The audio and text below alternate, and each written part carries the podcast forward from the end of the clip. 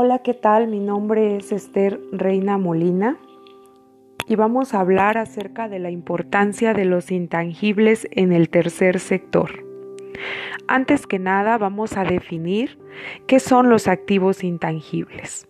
Los activos intangibles son los elementos que garantizan el éxito de una organización del siglo XXI.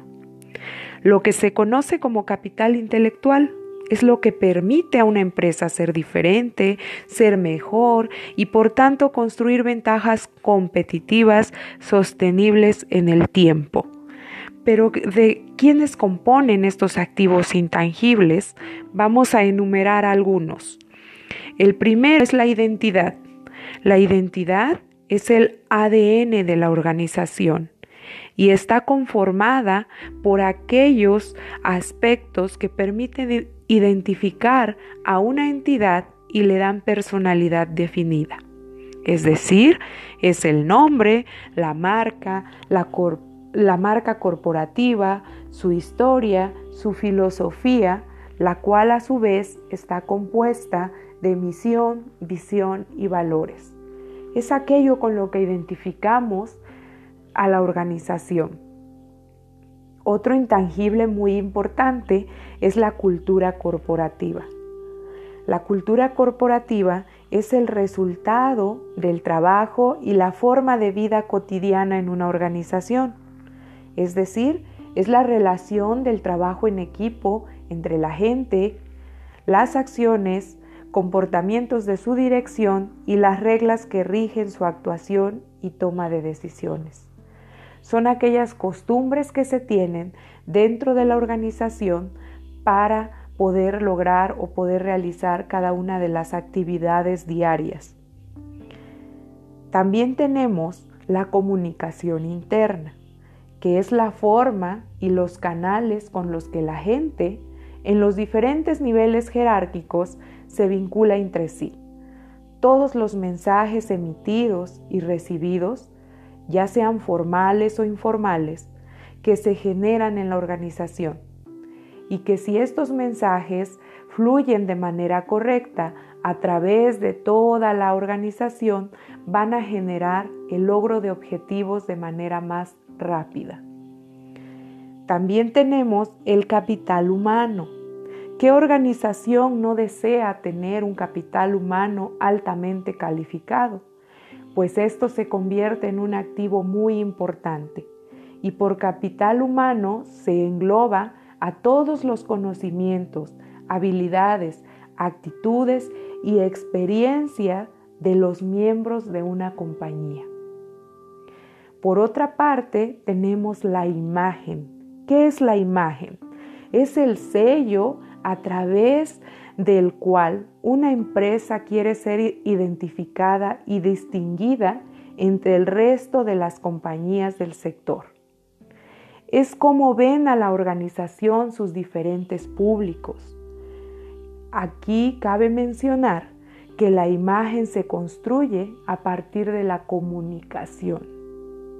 Por otra parte, tenemos otro activo muy importante que es la reputación y la reputación es el resultado o combinación de todas las percepciones de los stakeholders internos y externos basada en acciones pasadas y perspectivas futuras en comparación con algún estándar. Y esta comparación regularmente es con la competencia. Es un juicio que tiene el público en función del comportamiento de una empresa, que predispone favorable o desfavorablemente a este público. Pero ¿qué piensan los públicos de la organización? Eso es lo que se conoce como reputación. Esta reputación se gana y es el resultado de una valoración a lo largo del tiempo y no es controlable por la organización. Pero ¿cuáles son los intangibles más importantes para el tercer sector?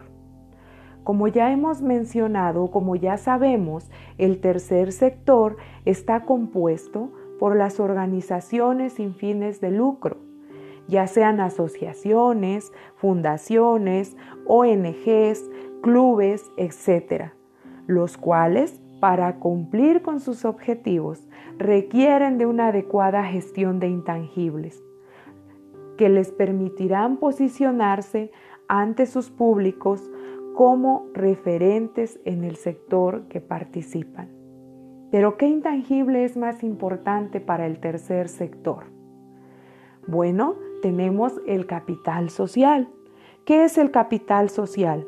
El capital social son las relaciones informales de confianza y cooperación formal entre organizaciones de diversos tipos, normando así una unión muy estrecha, lo cual genera confianza y compromiso. Ok, dentro de este capital social nosotros vamos a encontrar las redes sociales. No nos referimos a las redes sociales que comúnmente conocemos.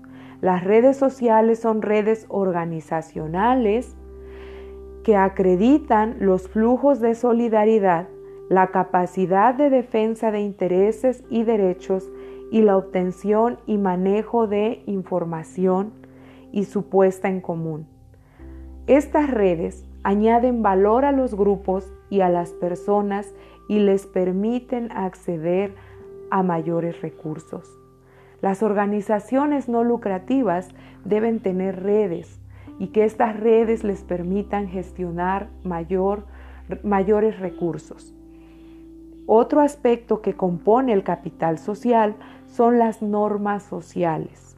Y las normas sociales son un elemento esencial para que exista este tipo de capital y son los valores morales y las normas sociales, que son meras limitaciones arbitrarias de la libertad individual, sino la condición previa para cualquier tipo de cooperación.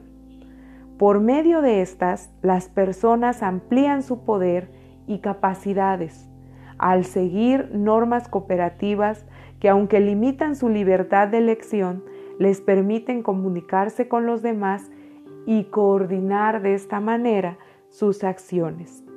Cuando existe en una ONG o en una asociación o en una fundación personas que tienen las mismas normas, los mismos valores, los mismos principios, van a poder apoyar la causa de esta ONG.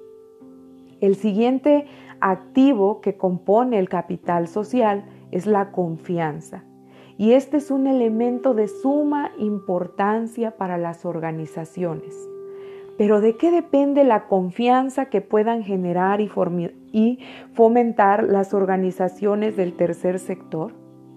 La sociedad depositará confianza en este sector si sus organizaciones son legítimas, si son transparentes y rinden cuentas adecuadamente.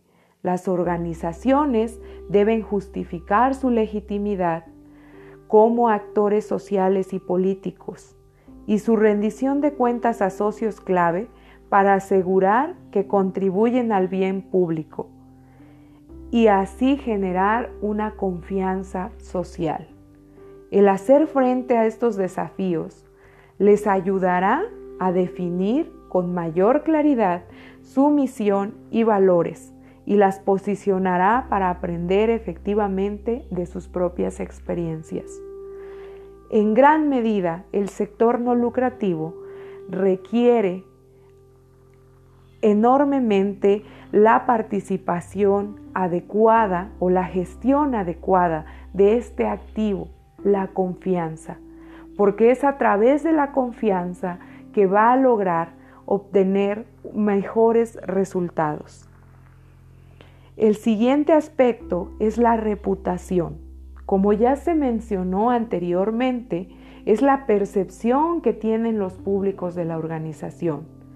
Y en este caso, las organizaciones que gocen de una adecuada reputación tendrán una ventaja enorme sobre las que no lo tienen.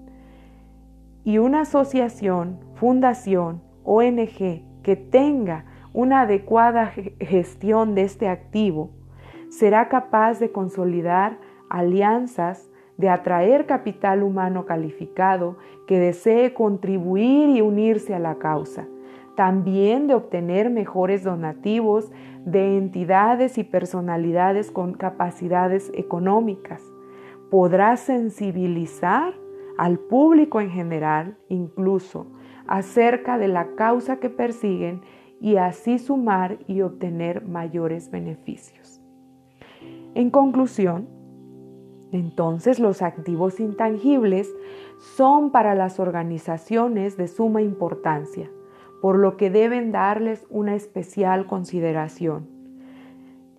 Aunque no siempre se reflejan en los balances generales de una empresa, sí generan ganancias inigualables y son aspectos que se convierten en ventajas competitivas, los cuales con eso se convierten precisamente en una ventaja ante sus oponentes y permiten ser claros diferenciadores.